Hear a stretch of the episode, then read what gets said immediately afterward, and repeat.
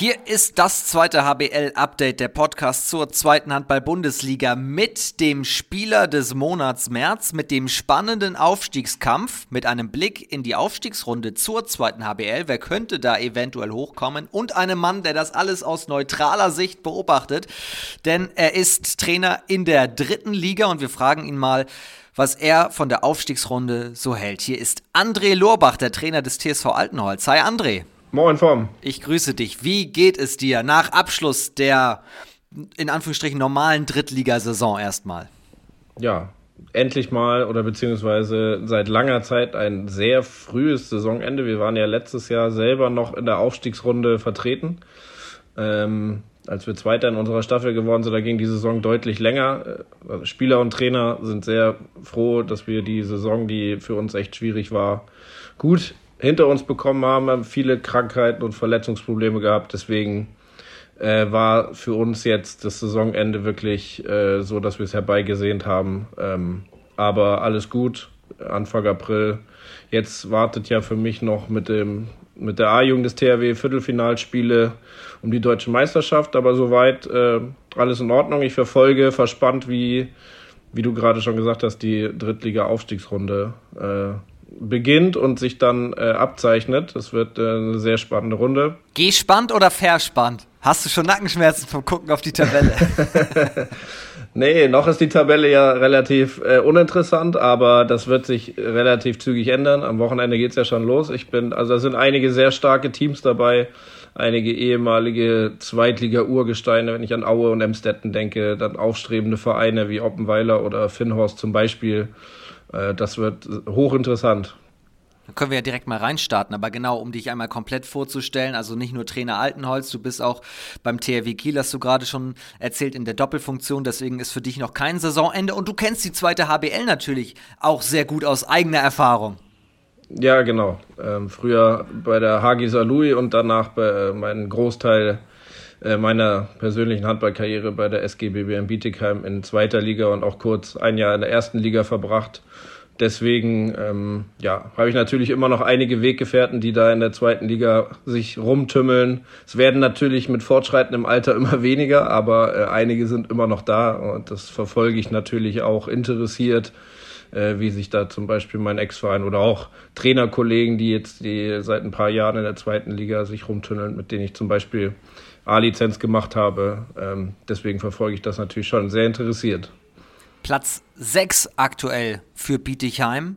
Wir reden gleich auch noch über den Aufstiegskampf in der zweiten Liga und was vielleicht für wen noch gehen könnte, steht ja mit dem Spiel von Eisenach und Norton am Freitagabend ein absoluter Kracher nochmal fürs Wochenende auf dem Programm. Vorher aber schnell der Blick, weil wir damit schon jetzt gestartet sind mit der dritten Liga.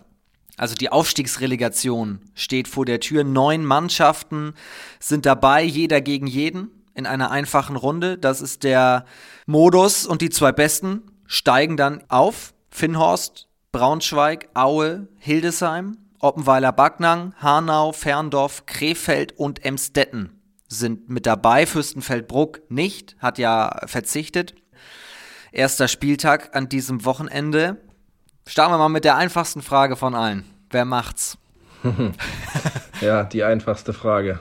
Also, du hast ja gerade schon selber vorgelesen, was da an Vereinen drin sind. Korrigiere mich, wenn da also drei Vereine sind, die äh, mit Ferndorf, Emstetten, Aue, die abgestiegen sind und natürlich es direkt wieder hochmachen wollen. Dazu äh, finanzkräftige Projekte wie Finnhorst, die da wirklich Jahr für Jahr immer wieder die Mannschaft verstärkt haben, einen super Trainer haben mit Davor Dominikovic äh, ehemalige, also ist ja ein komplettes Zweitligateam, was sie da in der dritten Liga aufgebaut haben, was du allerdings auch brauchst, um aufzusteigen. Jetzt bin ich natürlich deiner Frage schön ausgewichen. Ähm, wenn du mich jetzt, wenn du mich jetzt festnagelst, würde ich sagen, Aue und Finnhorst machen das.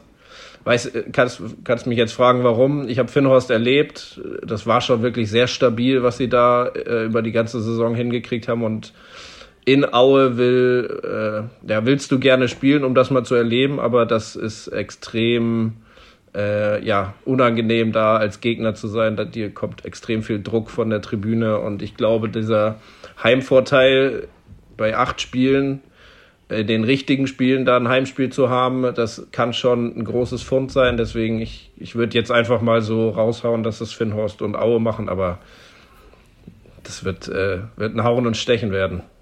Aue hat den Gang in die dritte Liga auf jeden Fall gut weggesteckt und hat eine souveräne Saison gespielt mit 46 zu 2 Punkten.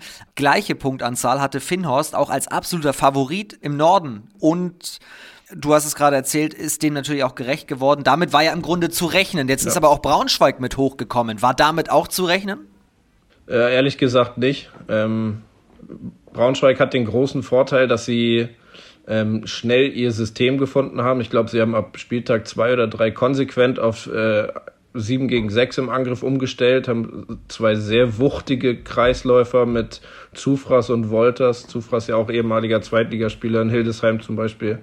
Und einen extrem guten Entscheidungsspieler, der für 7 gegen 6 natürlich auch sehr wichtig ist. Und die haben sich dann irgendwie über die Saison in so einen Flow gespielt, haben dann ja auch als einzige Mannschaft Finnhorst geschlagen. Und ähm, ja, man muss fairerweise dazu sagen, dass sich auch dahinter so niemand herauskristallisiert hat, der dem Ganzen noch dann Konkurrenz bieten konnte oder Paroli bieten konnte. Wilhelmshaven eventuell auch ein bisschen hinter den eigenen Erwartungen und dann eine Mannschaft wie Stralsund, die letztes Jahr noch um Abstieg bzw. direkt drin zu bleiben gekämpft hat, dann auf Platz drei. Das zeigt dann auch schon, dass da dahinter nicht so ganz die Qualität wie aus den letzten Jahren vielleicht da war. Und Braunschweig hat das super genutzt, super konstant gespielt und hat ja mit Volker Brudo an der Seite dann auch jemanden, der schon alles gesehen hat und der zieht das 7 gegen 6 dann auch wirklich knallhart durch. Ähm, haben sie wirklich gut gemacht und ein bisschen, ja, die, die Überraschung der Mannschaften, die da in der Aufstiegsrunde drin sind, würde ich sagen. Jetzt auch mit Chancen oder Außenseiterchancen, wie man dann immer so schön sagt? Ja, würde ich nicht sagen. Also jeder hat natürlich eine Chance da, aber es ist jetzt nicht so, dass du äh, da jetzt deine Außenseiterchance in ein, zwei Spielen, wo es mal gut laufen kann, äh, oder so ein Final Vorwochenende irgendwie, wo du da mal deine Chance nutzen kannst, sind ja schon acht Spiele auf allerhöchstem Niveau. Und ähm, so jetzt aus dem Bauch heraus würde ich sagen, dass die anderen Mannschaften von der Substanz, von der äh, Qualität des Kaders da nochmal ein Stückchen drüber sind und äh, das wird, wird schwer. Auf der anderen Seite, wenn du die Welle erwischt, wie man immer so schön sagt, dann, nur, nur dann, so geht's, anders geht's nicht. Ja, absolut. Also das sind dann, äh, sind dann ja auch wichtige Spiele, gerade auswärts, wo du Big Points landen musst und da ist natürlich so ein Flow oder so eine Welle oder wichtige Spieler in guter Form, Torhüterleistung. Das wird dann natürlich extrem entscheidend. Da kommt es halt achtmal auf äh, Tagesform an und äh, ja, wie gesagt, wird, wird ein Hauen und Stechen. Und äh, ich glaube aber auch ho äh, qualitativ hochwertige Spiele, weil da ja auch schon Mannschaften mit, mit, äh, mit Ambitionen auch drin sind und mit guten Kadern. Äh, selbst Hildesheim oder wenn man jetzt mal, ohne das despektierlich zu meinen, Hanau ist jetzt kein klangvoller Name in dieser, in dieser Riege an Vereinen von ehemaligen Zweitligisten, aber die sind auch das zweite Mal in der Aufstiegsrunde dabei. Haben eine mega Südwest-Saison gespielt. Ja, absolut, absolut. Ich glaube, die war ja auch relativ eng mit Ferndorf, also da ging es ja auch um Platz 1 und 2 relativ eng zu und ähm, ja, es ist einfach sehr, sehr, sehr eng und ähm, aber am Ende glaube ich dann schon, dass die die Kader und die Mannschaften, wo äh, die Substanz ein bisschen größer ist, dann auch in den Spielen sich mit, der, mit ein bisschen mehr Erfahrung aus, aus Zweitliga-Zeiten dann ein bisschen durchsetzen werden und die, die Nase da ein bisschen vorne haben werden. Ein Satz noch zu Braunschweig. Äh, Philipp Krause ist Torschützenkönig geworden von der gesamten dritten Liga. Also wenn du alle Staffeln zusammen packst, hat er mit 193 die meisten Tore erzielt. Da kam niemand anderes aus anderen Staffeln ran. Wurde ja ausgelost, wer wann gegen wen spielt, weil neun Mannschaften ergibt einen ungeraden Spielplan. Als erstes pausiert an diesem Wochenende der TV Emstetten. Der startet dann erst nächste Woche, der auch ein, ein starkes Jahr hinter sich hat mit 49 zu 3. Jetzt geht's los und dann wissen wir am Ende, wer hochgeht wer geht denn runter in die dritte Liga? Wir haben uns im Vorfeld schon ein bisschen unterhalten. Du hast mir gesagt, du befürchtest, dass der Abstiegskampf, und damit sind wir jetzt in der zweiten HBL, fast schon entschieden ist. Es ist ein kleiner Fingerzeig, würde ich sagen. Ähm, der, der Abstand äh, zum, äh, zum Nicht-Abstiegsplatz ist jetzt für einige Mannschaften da unten natürlich schon ähm, ein bisschen größer geworden. Äh, wir wünschen uns natürlich, dass das bis zum Ende spannend bleibt, dass der Abstiegskampf da auch offen ist. Und deswegen, äh, kleiner Vorgriff, habe ich natürlich auch meine, meine Prognosen fürs Wochenende auch dementsprechend ge gewählt, weil ich mir natürlich wünsche, dass es noch spannend bleibt. Ich gönne allen Vereinen da unten, dass sie das nochmal schaffen. Ich denke, für Würzburg wird es sehr schwer. Die sind dann schon ein bisschen deutlicher weg. Ähm, und für alle, für, für Rostock und für ähm, für Konstanz, ja, die müssen es beide jetzt schaffen, nochmal, wie du eben schon gesagt hast, so eine Welle zu erwischen, weil äh, anders wird es jetzt nicht mehr gehen. Du musst dich jetzt nochmal in so einen Flow spielen, du musst jetzt eine Serie starten, dann kann das noch möglich sein. Äh, da spielt jetzt natürlich auch der Spielplan schon eine Rolle. Was für Spiele hast du? Welche Gegner hast du zu Hause? Wo sind die direkten Duelle, damit du so eine Serie jetzt anfangen kannst? Ansonsten könnte ich mir vorstellen, dass das weil ja auch die Mannschaften davor das wissen, dass sie jetzt noch punkten müssen. Denen ist ja die Lage auch bewusst. Also Mannschaften wie Hagen oder Schwartau, die da mit äh, dabei sind, die wissen natürlich, um was es geht.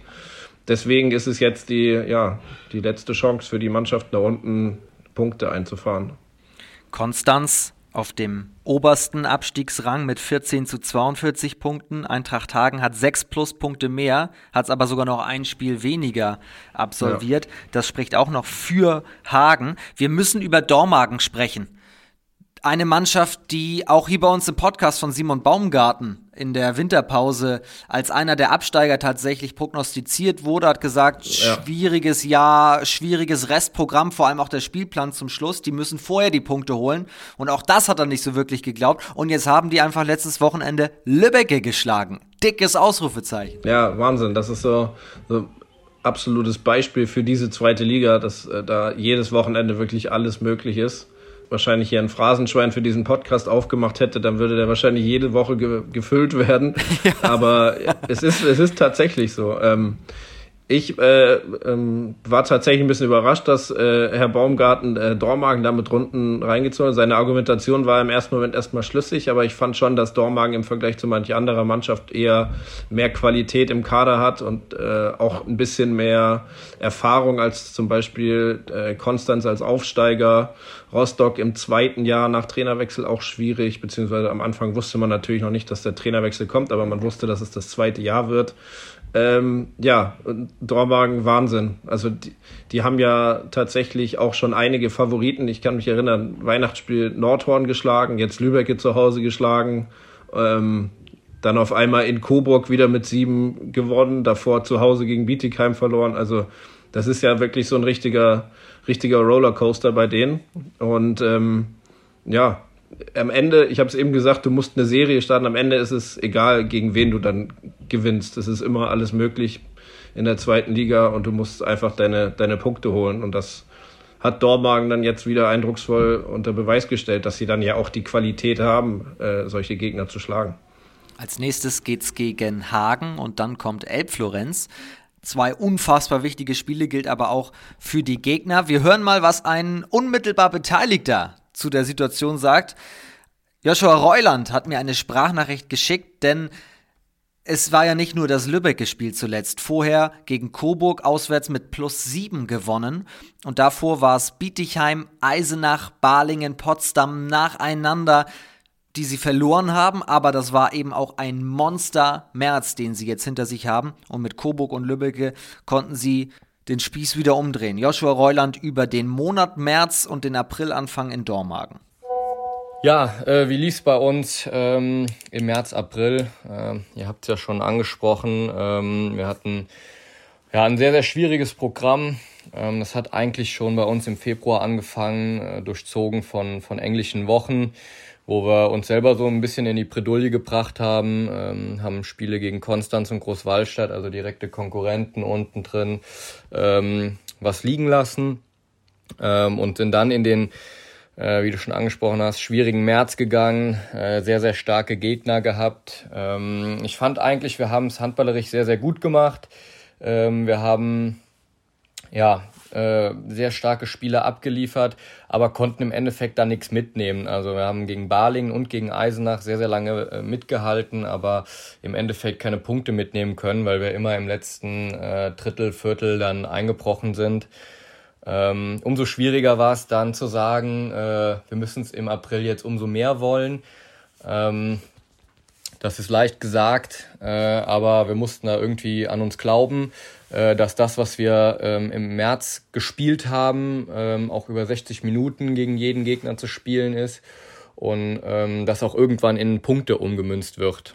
Und deswegen sind wir sehr, sehr froh, dass das äh, in den letzten beiden Spielen so gut funktioniert hat. Wir haben da in Coburg äh, wirklich den Bock umgestoßen und haben dann mal über 60 Minuten einfach ein richtig gutes Spiel abgeliefert durch die Bank weg. Ähm, und ja, gegen Lübbecke ähm, dann quasi nochmal dasselbe.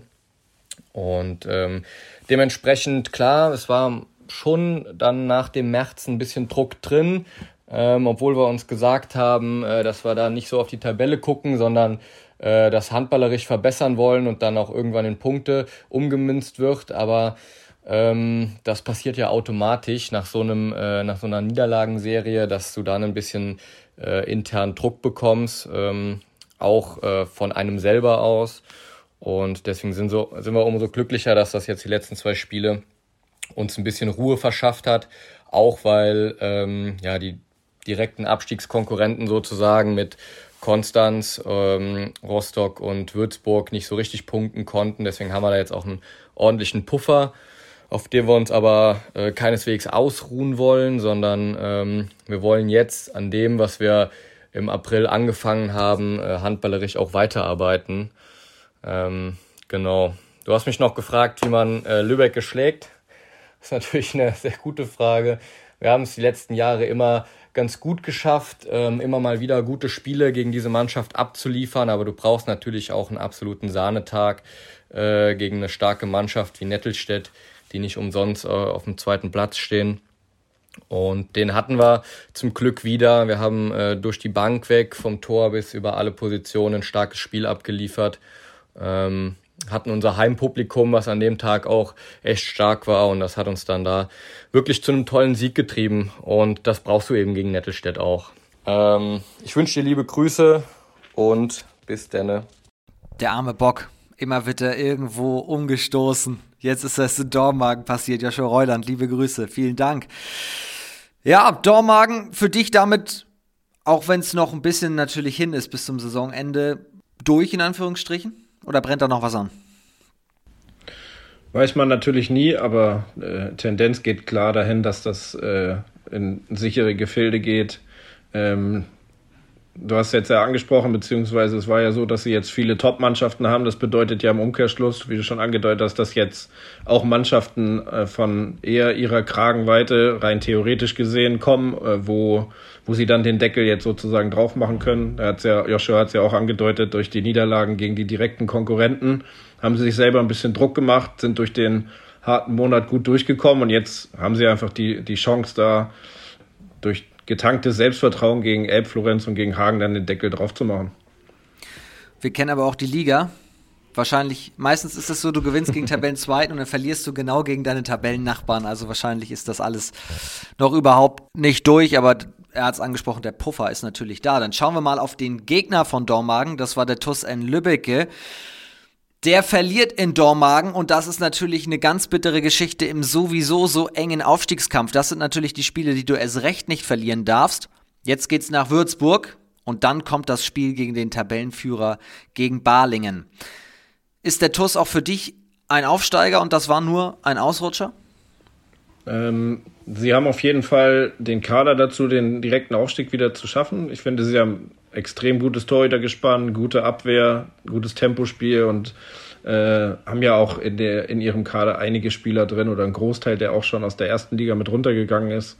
Sie haben es geschafft, sich stabil zu präsentieren. Sie haben eine, eine Serie gestartet, die sie auf den zweiten Platz gebracht haben in den letzten Monaten. Ähm, ich gehe stark davon aus, dass der, die Auswärtsniederlage in Dormagen nicht eingeplant war und dass sie jetzt dadurch die Sinne nochmal geschärft haben. Würzburg natürlich absolutes Pflichtprogramm für sie jetzt. Und dann ähm, wird das Spiel gegen Balingen sicherlich zeigen, ob sie sich ein bisschen von Eisenach absetzen können oder ob das nochmal ein spannender äh, Aufstiegskampf wird. Weil ja auch ähm, Eisenach jetzt ein sehr wichtiges Spiel, wie du schon angedeutet hattest, am Freitag hat. Also sicherlich ist es so, dass die direkten Duelle da eine große Bedeutung haben. Aber viel wichtiger sind ja die Spiele, wo du dir eigentlich nichts zu Schulden kommen lassen darfst, weil die Punkte tun dann doppelt weh, wenn der, wenn der Konkur äh, Konkurrent äh, seine Hausaufgaben macht und äh, sich auf das direkte Duell vorbereitet und man außer der Reihe Punkte liegen lässt, die nicht eingeplant sind. Das ist äh, ja No-Go. Deswegen denke ich, durch die Niederlage in Dormagen werden alle nochmal vollen Fokus auf den, den Rest der Saison gelegt haben in Nettelstedt. Es kommen die Wochen der Wahrheit in der besten zweiten HWL der Welt. Und das gilt auch für den TUS N Lübbecke. Auswärts in Balingen am 22. April. Dann kommt nochmal Motor Saporosche. Aber dann nacheinander Dessau, Nordhorn und Eisenach. Das können, wenn nicht werden, die entscheidenden Spiele dieser Saison oder können es werden und dann auch noch Bietigheim. Mein lieber Mann, das ist ein heftiger Mai und dahinter lauert unter anderem Eisenach. Es lauert auch noch Nordhorn. Großes Fragezeichen. Dafür müssen sie aber schon gegen Eisenach jetzt am Freitag gewinnen. Ja, ich denke, äh, das wird jetzt der äh, der entscheid das entscheidende Spiel, der entscheidende Spieltag werden für Nordhorn. Wenn sie da oben nochmal mit reinrutschen wollen, dann müssen sie gegen direkten Konkurrenten da gewinnen, auch wenn es auswärts ist, auch wenn jeder weiß, wie schwer das in Eisenach ist. Aber das ist ja das sogenannte viel zitierte Vier-Punkte-Spiel. Äh, wenn, wenn das verloren wird, dann denke ich, ist der Zug für Nordhorn abgefahren. Trainer Daniel Kubesch war ja auch in der Presse so zu vernehmen, dass noch nichts verloren ist, aber ich bin mir ziemlich sicher, dass er weiß, dass das eine der letzten Chancen sein wird, äh, die sie in dieser Saison noch haben, um oben noch mit reinzurutschen in der Auf- und Abstiegstabelle, in der Motor Sapporoche rausgerechnet wird, ist Nordhorn tatsächlich Sechster. Vorhin habe ich Bietigheim genannt. Die sind in der Gesamttabelle Sechster nach dieser Rechnung. Achter, aber auch nur einen Zähler hinter Nordhorn. Also das ist ja bis Platz 8 alles, wie heißt es so schön, unvorhersehbar und eng. Ja, genau. Deswegen nennt man sie ja auch die stärkste zweite Liga der Welt, weil da zwischen Platz Platz 3 und 12 äh, alles so eng beieinander ist. Jetzt hast du bis Platz 8 gesagt, aber dieses breite Mittelfeld mit vielen Mannschaften auf ähnlichem Niveau, das ist ja das, was die zweite Liga ausmacht. Und deswegen kann ja zu Hause so ein Abstiegskandidat auch gegen Platz 5 oder Platz 6 gewinnen, weil die Leistungsstärke ja gar nicht so unterschiedlich ist. Also es sind ja viele Mannschaften, die auf ähnlichem Niveau in diesem breiten Mittelfeld mit drin sind. Und das macht dann natürlich auch diesen, den Reiz dieser, dieser zweiten Liga aus und ist natürlich auch gleichzeitig das, das Gefährliche, dass du jeden Spieltag 100 Prozent bringen musst, ansonsten strauchelst du und lässt Punkte, die du dringend brauchst. Dann gib uns doch mal ein Hot Take in Richtung Eisenach und Nordhorn. Eisenach ist die beste Heimmannschaft der Liga, hat erst einmal zu Hause verloren. Nordhorn zuletzt auswärts am Schwächeln, hat aber mit Ravensbergen und Burmeister eines der besten Torhüter-Duos der Liga, statistisch gesehen sogar das Beste. Ja. Wer macht das denn? Ja, genau. Hot Take hast du ja gesagt. Ich lehne mich dann jetzt mal ein bisschen aus dem Fenster und äh, ich tippe auf Nordhorn, äh, aus dem Grund, den ich gerade genannt habe. Nordhorn weiß, um was es geht.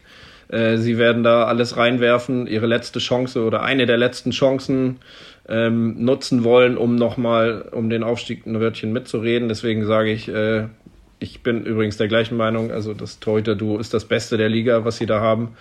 Und das war tatsächlich ja auch so ein bisschen der Grund, warum sie gegen Barling ähm, am Ende noch verloren haben. Ich glaube, dass an diesem Tag das Barlinger Torhüter-Duo gerade in der Crunch-Time am Ende die entscheidenden Paraden hatte. Und äh, das wird Nordhorn am Freitag auf jeden Fall umdrehen. Deswegen sage ich, Nordhorn gewinnt in Eisenach und macht das Aufstiegsrennen nochmal komplett auf.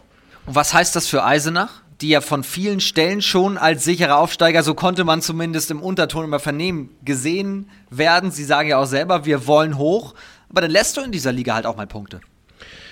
Ja, das muss jedem bewusst sein. Das gilt einfach dann weiter zu, zu arbeiten, weiter zu, äh, sich zu konzentrieren, das Selbstbewusstsein hochzuhalten und jede Aufgabe als Einzelne wieder anzugehen. Für Eisenach bedeutet das natürlich dann einen herben Schlag. Das ist natürlich klar. Heimspiele generell willst du gewinnen und diese Spitzenspiele erst recht. Ähm, es muss ja auch erstmal gespielt werden. Es kann ja auch sein, dass ich mich irre. Ich würde mich natürlich um äh, über ein offenes Rennen da oben nochmal freuen. Und äh, äh, ich soll ja auch ein bisschen ins Risiko gehen hier mit meinen Ansagen. Das habe ich auch gerne getan. Aber für Eisenach bedeutet das natürlich äh, ja Heimspiele und gerade diese ja diese vier Punkte Spiele, diese entscheidenden Spiele um Puffer zwischen sich und die Kontrahenten zu bringen. Also die müssen natürlich gewonnen werden. Eisenach weiß natürlich auch, dass mit einem Sieg können sie Nordhorn eigentlich so gut wie rausschießen aus der Nummer. Und ähm, das wird, wird eine heiße Nummer werden, da bin ich mir ziemlich sicher. Gerade Werner Assmann Halle zu so einem Spiel wird sie sehr gut gefüllt sein, die Stimmung wird gut sein, da kommt Druck von den Rängen, so wie man das sich als Heimmannschaft äh, auch wünscht. Äh, das wird ein, wird ein geiles Spiel werden. Um das Ganze nochmal mit Statistiken zu unterfuttern, Ravensbergen aktuell 34,22 Prozent, seine durchschnittliche Quote, ist damit Platz 2 der Liga. Burmeister knapp dahinter 31,95 Prozent. Das ist jetzt 1, 2, 3, 4, 5, 6, 7. Jetzt Stand heute. Platz 7, vor, das ändert sich natürlich auch ständig. Vor, vor zwei, drei Wochen waren die beiden auf 1 und 2. Vor allem das, das Interessante bei dem Nordhorner äh, Torhütergespann ist ja, dass Daniel Kubisch ein sehr interessantes System, äh, die teilen sich ja quasi die Spielzeit. Also er wechselt ja ähm, ganz rigoros äh, Halbzeit zu Halbzeit oder ganz oft macht er das so. Und äh, so haben die beiden natürlich ähm, jederzeit sich in guter Verfassung befunden. Beide bekommen ihre Spielzeiten, was ja auch wichtig ist, um in der entscheidenden Phase dann in Form zu sein.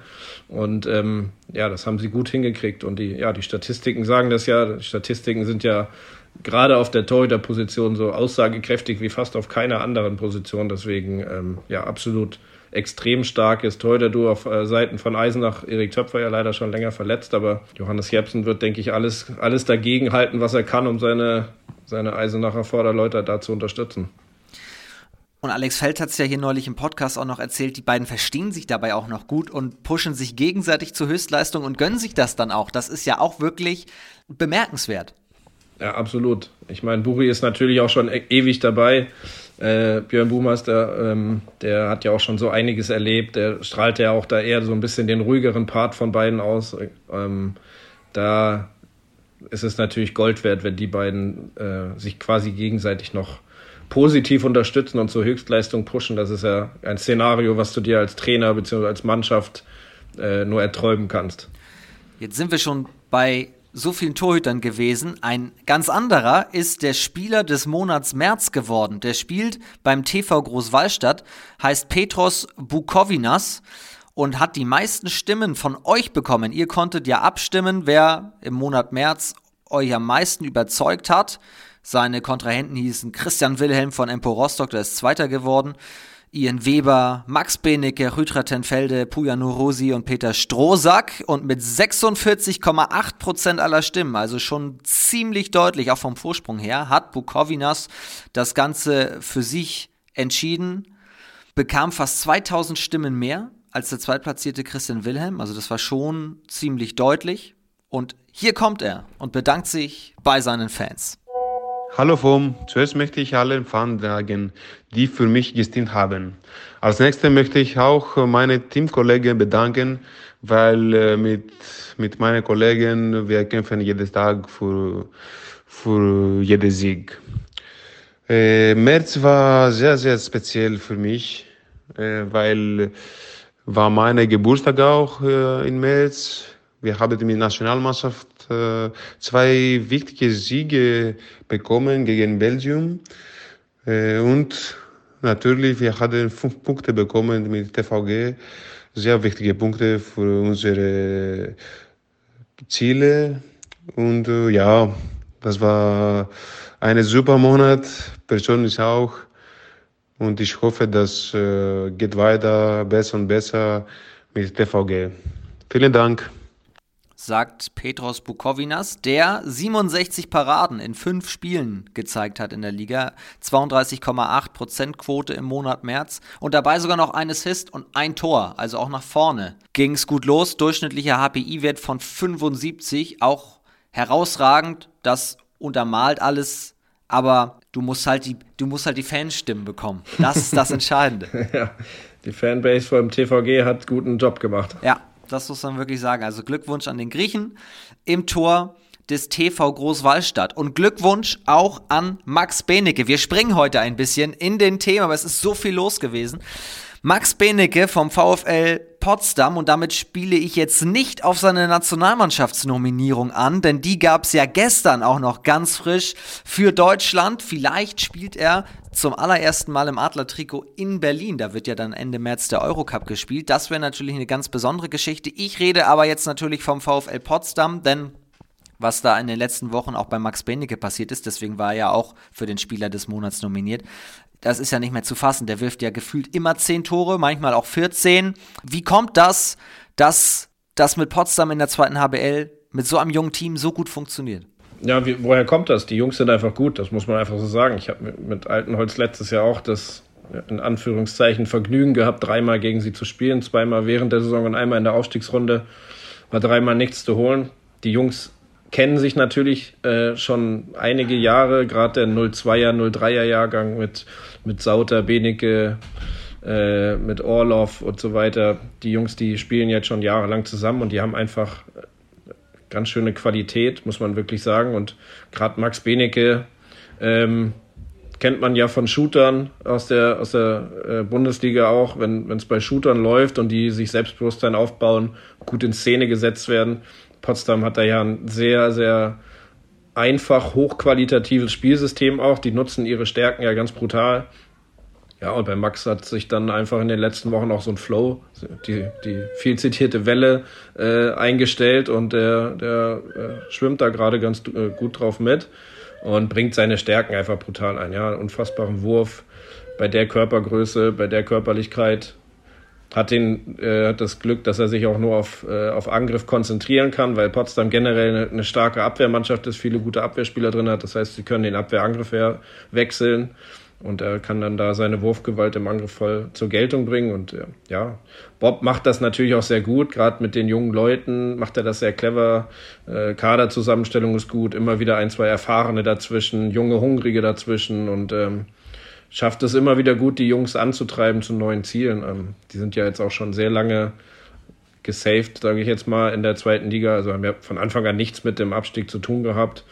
Und ähm, ja, aber schaffen es trotzdem Woche für Woche top motiviert, die nächsten Punkte einzufahren. Aktuell Platz 5 in der Tabelle ohne Motor Saporosche mit 35 zu 21 Punkten. Also, das ist nur sechs Punkte hinter Platz 2. Das ist mehr als nur Klassenerhalt. Also es ist eine fantastische, ist eine fantastische Saison. Jetzt können wir noch äh, entscheiden, ob wir sie noch ins Aufstiegsrennen mit reinreden. Befürchte aber, dass das wahrscheinlich äh, dann zu, zu viel Abstand und zu wenig Rest, äh, Restspiele sein wird. Also neun Spiele, sechs Punkte Rückstand.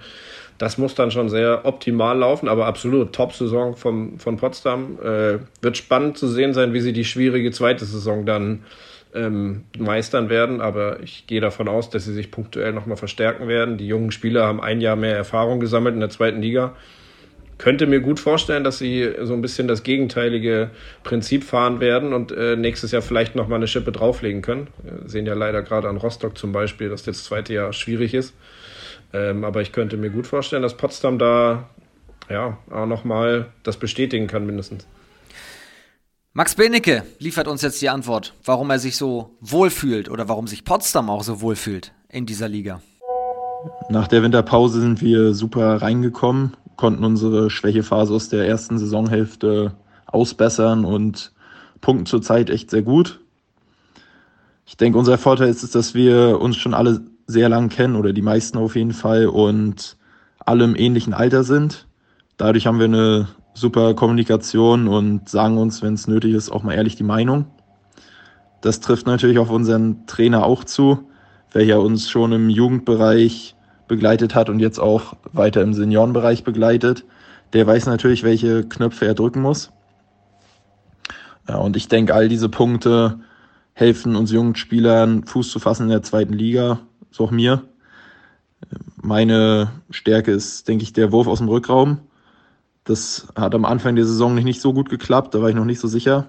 Aber jetzt zur Zeit treffe ich recht gut äh, und werde natürlich von meinen Mitspielern dadurch auch sehr gut eingesetzt. Das ja, öffnet natürlich im Nachhinein dann auch Räume für meine Mitspieler, wenn die Abwehrspieler früher raustreten. Und den wissen die Jungs zu nutzen. Daher ergänzen wir uns super. Habt ihr euch abgesprochen eigentlich in Sachen Analyse? ja, ich habe es gerade auch schon gedacht. Nee, aber hat er natürlich äh, total recht. Äh, Bob kennt die Jungs schon sehr lange, Bob kennt die Stärken, weiß, wie er sie einsetzen muss und äh, ja, bemerkenswert, dass Max schon darüber spricht in dem Alter, dass die Jungs sich schon die Meinung sagen können. Äh, das ist natürlich auch nochmal so ein, so ein weicher Faktor für so eine Mannschaft, für so, eine, so, eine, so ein Team, wenn man das kann, ohne persönlich zu werden, sich auf sachlicher Ebene äh, besser zu machen durch Kritik, dann ist das natürlich äh, kein Wunder, dass die so so gut im Moment performen und äh, Potsdam ist ja auch so ein Beispiel, wie es, wie es ist, einfach gut in so eine Rückrunde reinzukommen. Ich kann mich an das Spiel in Bietigheim erinnern, wo sie ja eigentlich dauerhaft zurückgelegen haben, gerade die, die Schlussphase dann total verrückt ist und sie auf einmal gewinnen. Eigentlich weiß keiner warum. Und ähm, ja, durch so, so eine Kleinigkeit, durch so einen geschenkten Sieg oder wegge oder erkämpften Sieg, für Bietigheim weggeworfener Sieg, äh, dann so eine Serie zu starten. Hätten sie da verloren, wäre die Saison vielleicht ganz anders gelaufen, aber wie sagt man so schön, hätte wäre Fahrradkette, ist nicht. und äh, ja, jetzt äh, surfen die, die halt die Welle und äh, ich bin mir ziemlich sicher, dass das noch ein bisschen so weitergeht. Das führte neulich sogar dazu, dass ein sehr prominenter Gast auf der Tribüne saß. Der Bundeskanzler war da. Olaf Scholz. Ich habe nochmal nachgeschaut, die Arena, in der Potsdam spielt, liegt nicht in seinem Wahlkreis. Sein, sein Wahlkreis, für den er antritt, ist im Norden von Potsdam. Aber deswegen war er auch gar nicht da, sondern weil er die U21, die ja vor dem Heimturnier im Sommer steht, die Weltmeisterschaft findet im Sommer in Deutschland statt, nochmal pushen wollte, hat sich da mit Bob Hanning getroffen, Max Benecke auch dabei, einige weitere Spieler noch. Gefühlt spielt die halbe Potsdamer Mannschaft ja auch in der Nationalmannschaft, wenn man so will. Das ist ja auch die Stärke vom VfL. Jetzt aber Spaß beiseite. Ich habe natürlich von Max nochmal wissen wollen, wie ist denn das, wenn der Bundeskanzler auf der Tribüne sitzt? Das ist natürlich für uns eine große Ehre und eine riesen Wertschätzung unserer Leistung. Am Spiel ja, hat das, denke ich, aber nichts geändert. Er war letztes Jahr zu den Aufstiegsspielen schon mal vor Ort mit seiner Gattin, welche sich unsere Spiele öfter anschaut. Bob hatte uns das unter der Woche gesagt und so konnten wir uns ein bisschen darauf einstellen, aber wir wussten natürlich nicht genau, was, was passiert. Ähm, nach dem Spiel haben wir dann noch ein Foto gemacht und er hat zum gewonnenen Spiel gratuliert. Also er war da zusammen mit Britta Ernst, genau. Gegen Empo Rostock hat Potsdam auch gewonnen. Und da gab es noch den Fototermin für die U21 WM. Erstmal sehr sympathisch, dass der Bundeskanzler Handballfan ist, offensichtlich. Ja, natürlich coole Sache für die Jungs, aber wie Max auch schon gesagt hat, also während dem Spiel, direkt vor dem Spiel, spielt das nicht so eine große Rolle, aber natürlich tolle Sache für die U21 WM im Sommer. Das soll ja für den 02er, 03er Jahrgang auch eine tolle Sache werden. Ich denke auch mit dem Heimvorteil, der dann hoffentlich auch in allen Hallen zu spüren, das sind sie auch klarer Favorit, ohne da Druck aufbauen zu wollen, aber das müssen die Jungs auch selber. Äh, Pitti, Klaus-Dieter Petersen ist ja Co-Trainer dieser Mannschaft und äh, THW Nachwuchskoordinator, deswegen habe ich ja täglich mit ihm zu tun. Der weiß das natürlich auch und es ist, ist für die Jungs ja auch kein Druck, sondern eher großes Ziel und äh, Motivation. Da volle Halle, volle Hallen zu haben, das wäre für die Jungs, glaube ich, eine geile Sache und würde die auf jeden Fall tragen, äh, hoffentlich zum Titel. Und was mich begeistert hat, in Hamburg, als Deutschland gegen Dänemark gespielt hat und es das Vorspiel gab, der U21, auch Deutschland gegen Dänemark, da war die Halle schon richtig gut gefüllt und da kam auch richtig gute Stimmung schon auf, natürlich bedingt auch durch die fantastische Leistung dieser Mannschaft. Die ist schon auf allen Positionen unfassbar stark besetzt. Absolut super, super Truppe. Da haben wir wirklich einen richtig guten Doppeljahrgang. Ähm, sind ja auch vor zwei Jahren, glaube ich, Weltmeister schon geworden. Äh, war, glaube ich, so ein Corona-Turnier. In Kroatien war das, glaube ich. Ähm, oder eine verschobene EM. Europameister, ne? Mhm. Ja, genau. Ähm, und äh, ja, denke jetzt als krönenden Abschluss im eigenen Land nochmal Weltmeister zu werden, also kann ja nichts Schöneres geben. Aber ja, äh, brutal gute Mannschaft, hohe Qualität. Wie sie in letzter Zeit auch die die Mitfavoriten und die Gegner reihenweise zerlegt haben. Wobei man bei Portugal muss man sagen, die beiden Besten haben noch gefehlt. Das hat äh, Pitti mir dann äh, brühwarm noch erzählt. Die beiden Costas haben gefehlt, die natürlich extrem stark sind. Du kannst dir am Ende, wenn das Turnier beginnt, von den Vorbereitungen oder von den Testspielen nichts mehr kaufen, aber da sind Martin Heuberger und äh, Klaus-Dieter Petersen erfahren genug, dass sie die Jungs da einstimmen werden.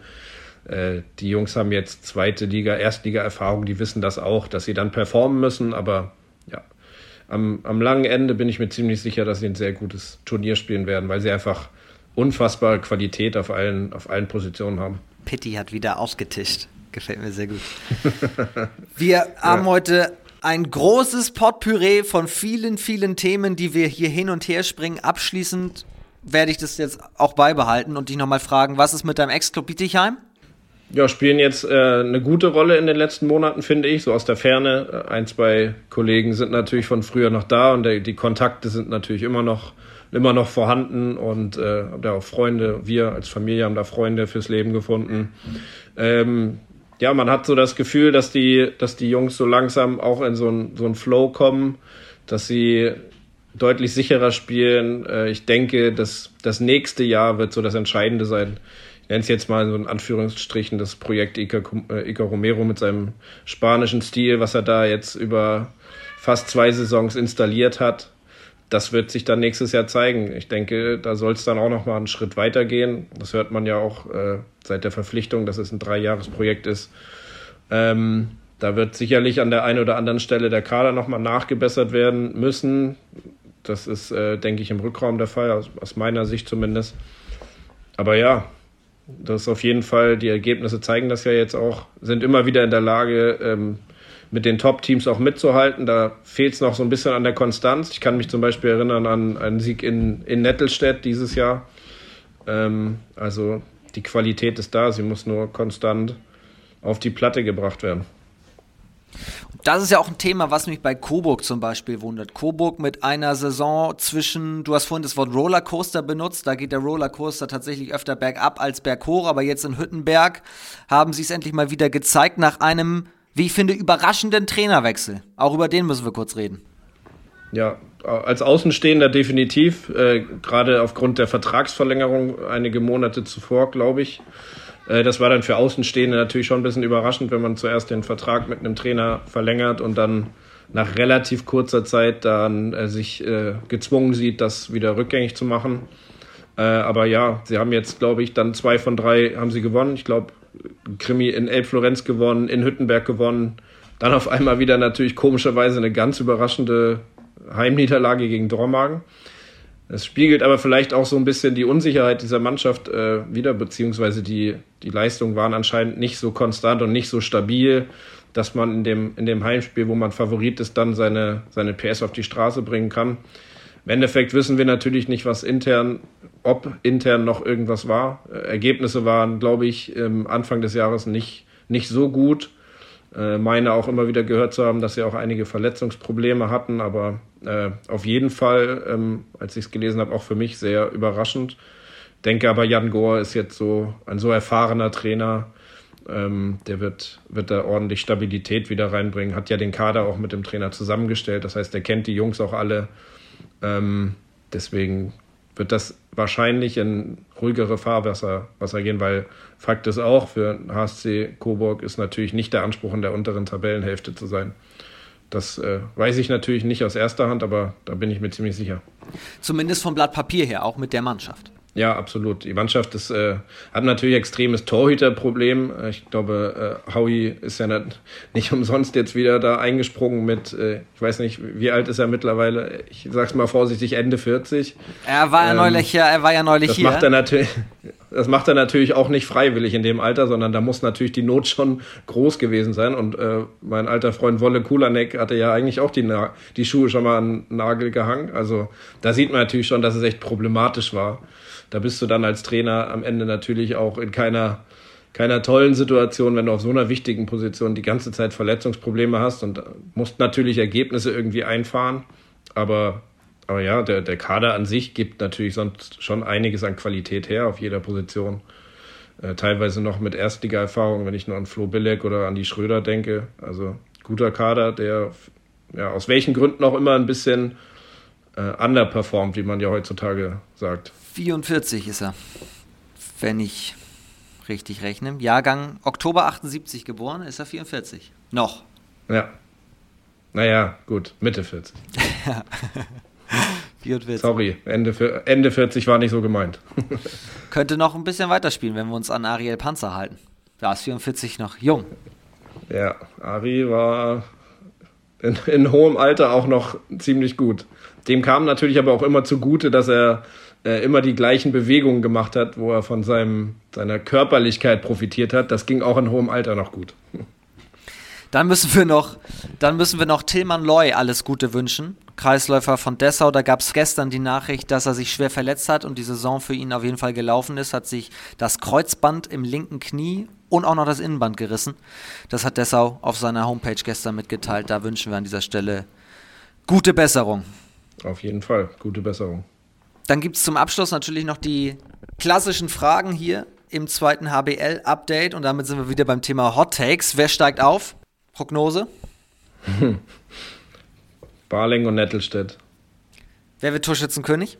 Oh, Torschützenkönig. Ich glaube, äh, der Spieler von Motor Saporoshi ist weit vorne, ne? Turschenko war bis vor kurzem Platz 1, wurde jetzt letztes Wochenende überholt. Ja, von Odo Grederson? Nee. Nee. Lukas Wucherpfennig auf 1, Finn Hangstein auf 2. Mhm. Wucherpfennig hat aktuell drei Tore Vorsprung, Hangstein ein Tor Vorsprung auf Turchenko, der auf 3 ist. Mhm. Ja, dann würde ich sagen, dass es äh, Wucherpfennig wird, weil für Elbflorenz wird es wahrscheinlich in nächster Zeit äh, der Klassenerhalt sicher sein. Das heißt, da hinten raus, wenn es nicht mehr um allzu viel geht in der Saison, sind das meistens nochmal so torreiche Partien, wo er sich noch zahlreich in die Torschützenliste eintragen kann. Währenddessen geht es dann natürlich für, für Hangstein mit Eisenach eher noch um die Wurst, dass wir dann gerne auch bei torärmere Partien, wo Abwehrreihen dominieren, da gibt es einfach auch oft nicht so viele Gelegenheiten, sich noch einzutragen. Deswegen vielleicht wird es äh, wucherfändig. Der genannte Gretason übrigens auf Rang 5, auch nur 8 Tore hinter Rang 1. Also ist alles sehr, sehr eng da oben. Ja, und eine wahnsinnige 7-Meter-Quote, glaube ich, ne? Der hatte ja irgendwie monatelang nicht einen 7 Meter verworfen, wenn ich das richtig verfolgt hatte. Ja, aktuell ist er bei 80,6 Prozent. Aber 80 ist immer noch ein super Wert. Also 80 Prozent 7-Meter-Quote, 8 von 10 Reihen, gute Sache. Ja, auch bei Barling wird es natürlich jetzt noch um die Wurst gehen. Wird, ist ja auch, glaube ich, die, die unangefochtene Nummer 1 da. Bei Barling, das ist natürlich auch immer so ein Punkt, wenn du eine klare Nummer 1 bist auf deiner Position und wenig Spielanteile abgeben musst, in Anführungszeichen, dann wirst du eher mal Torschützenkönig. Also so sehr sich die Gelehrten ja auch streiten, bei Barling sind sich ja alle einig. Hört man jetzt bei dir ja auch raus. Ja, das sieht auch schon echt stabil aus. Das habe ich jetzt schon ein paar Mal gesagt, aber das, wenn ich mir den Innenblock mit Schoch, mit Danner, äh, die Torhüter anschaue, die Außen anschaue, das ist ja. Schöngard fängt jetzt auf einmal an zu treffen im Nordhorn-Spiel. Also nicht auf einmal, das war nicht böse gemeint, aber äh, ist ja auch nochmal so ein, so ein X-Faktor, der jetzt mit dazugekommen ist. Ähm, dazu ein super Spielmacher und das sieht schon echt gut aus. Und jetzt solche, solche Big Points in, in Nordhorn dann zu holen, ähm, kleinen Puffer haben sie, die hinteren spielen noch ein bisschen gegeneinander, haben noch direkte Duelle. Also ich denke, so in zwei, drei Spieltagen wird sich das schon sehr deutlich bemerkbar in der Tabelle machen, dass die hochgehen werden. Und natürlich auch ein super Trainerjob, muss man auch noch sagen. Ne? Also Jens Bürkle, Riesenjob, den er da, den er da wirklich macht. Äh, so, ich kann aus eigener Erfahrung sagen, dass so Abstiegsjahre oder das Jahr nach dem Abstieg äh, ist kein Zuckerschlecken. Wenn du überall hin als der große Favorit fährst, äh, alle heiß sind, dich zu besiegen, das äh, macht nicht immer Spaß. Deswegen, also Hut ab. Das ist die eine Seite und du kommst ja auch plötzlich in einer ganz anderen Situation dahin. Du hast ein Jahr lang dich gefühlt hinten reinstellen müssen, weil die besten Mannschaften der Bundesliga ja. gegen dich gespielt haben und jetzt bist du in der Rolle. Du hast eine ganz andere Rolle auch vom Kopf her. Ja, was übrigens auch nicht immer Spaß macht, also so als Aufsteiger, wenn du überall hinfährst und dir eine Reise abholst. Äh, das ist äh, die ersten 10, 15 Spieltage noch spannend, weil es neu ist und äh, weil es einfach die beste Liga der Welt ist. Aber irgendwann, wenn du nur auf ein, nur Niederlagen äh, nach Hause bringst, dann macht das auch nicht mehr so viel Spaß. Und klar ist äh, am Ende des Jahres das äh, Selbstbewusstseinslevel nicht gerade an der Oberkante angekommen. Das stimmt. Dann müssen wir abschließend nur noch klären, Wann sieht man eigentlich den TSV Altenholz mal wieder in der zweiten Liga? Oh, ja, gute Frage. Ähm, ich glaube, der TSV Altenholz hat seinen, seinen Spot in der dritten Liga jetzt gefunden und äh, ähm, tut gut daran, äh, keine überhasteten Schritte zu machen, wenn die Strukturen dafür nicht da sind. Das ist aktuell noch sehr schwierig. Wir äh, konzentrieren uns darauf, guten Handball zu zeigen, junge Talente zu entwickeln, was in den letzten Jahren wirklich gut funktioniert. Äh, Sven Erik war zum Beispiel bei uns, Leon Ciodat war bei uns, äh, um nur mal ein paar zu nennen. Äh, Jesper Schmidt in der zweiten Liga in Rostock äh, haben einige Jungs in der Pipeline da, Jugendnationalspieler, die die nächsten Schritte machen können, die auch jetzt beim THW schon Bundesliga-Vertrag haben. Ich denke, das ist so ähm, die Attraktivität des TSV Altenholz, dass man in einem sehr professionellen Umfeld mit einem sehr großen Kooperationspartner mit dem THW, dass man sich da als junger Spieler entwickeln kann und äh, der Schritt und der Unterschied zwischen dritter und zweiter Liga, der ist nochmal enorm, wenn ich mir Projekte angucke wie Finnhorst, wo sukzessive finanziell starke Teams aufgebaut werden oder auch Aue, Emstetten, wie wir sie gerade in der dritten Liga in der Aufstiegsrunde alle genannt haben. Da musst du schon wirklich den Background haben, ökonomisch und strukturell, dass du da nochmal oben angreifen kannst. Und die zweite Wahrheit ist ja auch, dass es extrem schwer ist, aufzusteigen. Also äh, aus so vielen guten Drittligisten dann die zwei besten äh, nach oben zu schicken, ähm, das macht es ja auch nicht gerade einfach, da den, den, den Aufstieg zu schaffen. Das ist extrem schwer. Deswegen auch Respekt vor allen, die das da über eine ganze Saison dann hinkriegen. Aber ja, man, man, man weiß ja nie, wenn man die Welle erwischt, auf einmal aus Versehen damit oben reinrutscht, dann kann alles passieren. Aber realistisch ist es, denke ich, nicht. Damit schließt sich der Kreis. Wir haben mit der Welle angefangen, wir hören mit der, wir hören mit der Welle auf. Vielen Dank, lieber André, dass du dir heute Zeit genommen hast, das Ganze mal aus neutraler Position zu analysieren. Wir hatten das ja schon lange vor und ich weiß, dass du die zweite HBL hast du ja jetzt auch in deinen Analysen heute mehrfach gezeigt, sehr intensiv verfolgst. Ja, absolut. Äh, lange da gespielt. Äh, ist auch kein großes Geheimnis, dass ich in meiner Trainerkarriere noch am Anfang stehe, aber das zweite Geheimnis ist auch nicht, dass ich da nicht auch irgendwann mal gerne den nächsten Schritt hin machen werde. Und aus alter Verbundenheit äh, verfolge ich natürlich viele meiner Kollegen und meiner ehemaligen Mitspieler. Und ähm, ja, ist äh, einfach eine extrem spannende Liga. Ähm, wie wir auch schon skizziert haben, das macht Spaß, das zu verfolgen, auf jeden Fall. Der Geheimnislüfter André Lorbach hier bei uns, bei uns im Podcast. Ich bin sehr gespannt. So viele habe ich doch gar nicht gelüftet heute. Müssen wir noch eine Folge aufnehmen. du, jederzeit sehr, sehr gerne. Und wer weiß, du hast es ja gerade angedeutet, vielleicht ja auch mal in anderer Funktion in der zweiten Liga. Aber erstmal hast du ja noch Vertrag in Altenholz. Ja. Verlängert sogar. Ich, äh, alles gut. Bin, bin glücklich da, wo ich gerade bin. Und äh, was, was die Zukunft bringt, wird sich zeigen. Ähm, alles gut. Bin, bin sehr, sehr froh, da zu sein. An der Stelle. Das passt. Grüße nach Schleswig-Holstein. Vielen lieben Dank, dass du heute da warst. Gerne. Beste Grüße zurück. Ciao, ciao. Und euch vielen Dank fürs Zuhören. Das war die Ausgabe mit André Lorbach. Euch ein fantastisches Wochenende mit ganz viel zweiter HBL. Dann natürlich dem Rewe Final Four in Köln. Super viel Handball an diesem Wochenende und noch ein Geheimnis, das gelüftet wird. Nächsten Donnerstag sind wir wieder da mit einer absoluten Torwart-Legende der zweiten Liga. Bis dahin alles Gute und tschüss.